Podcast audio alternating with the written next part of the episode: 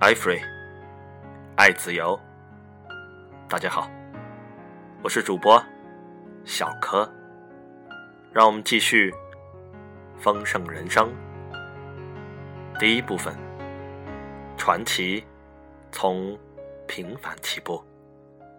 一，从合意社区走出的小货郎。D。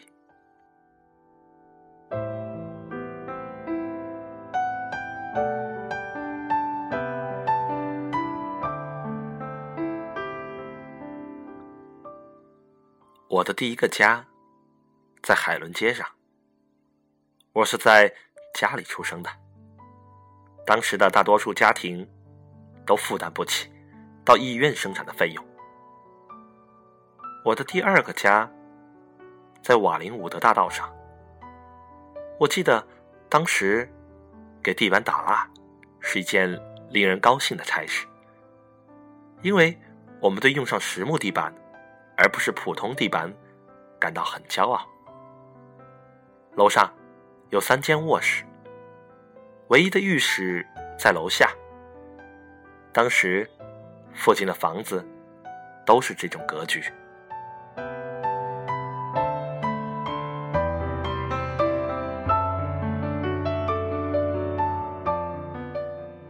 我的父亲西蒙失业后，我们。和母亲萨埃尔、妹妹伯尼斯，只好全家搬回海伦街祖父家楼上的房间。我记得我睡在阁楼梁下。父亲把瓦林伍德街的房子出租，一个月租金二十五美元。尽管父母对于搬家感到很难过。但我记得，我把睡在阁楼当成一种有趣的冒险，而且能跟祖父母共度更多时光，也是珍贵的记忆。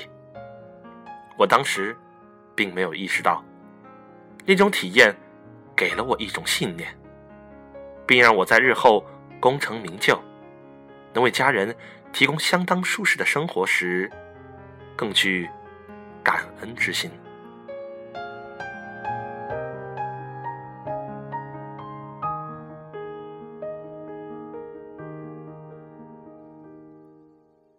在大萧条最艰难的五年中，我们都住在那里。我们很穷，但多数邻居比我们更穷。当时，邻居在自家的一间卧室里摆了一张理发椅。我们并不觉得在邻居家里理发有什么奇怪的。那时候。十美分，都算一笔大数目。我记得有一个少年在我家门口兜售杂志，哭着说：“要是他没有全部卖掉的话，就不能回家。”父亲诚恳的告诉他：“我们家里没有十美分。”不过，对于我这个孩子来说，那些日子并不坏。在我们那个关系紧密的社区里，我很有安全感。我们住在一个合意美国人社区中，因此我还有一种归属感。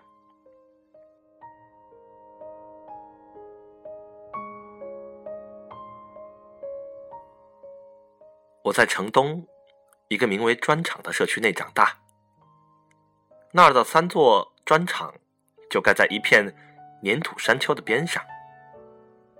工厂雇佣这些勤奋的荷兰新移民，虽然他们大多还不会说英语，却在砖厂找到了欢迎他们的有亲切感的社区。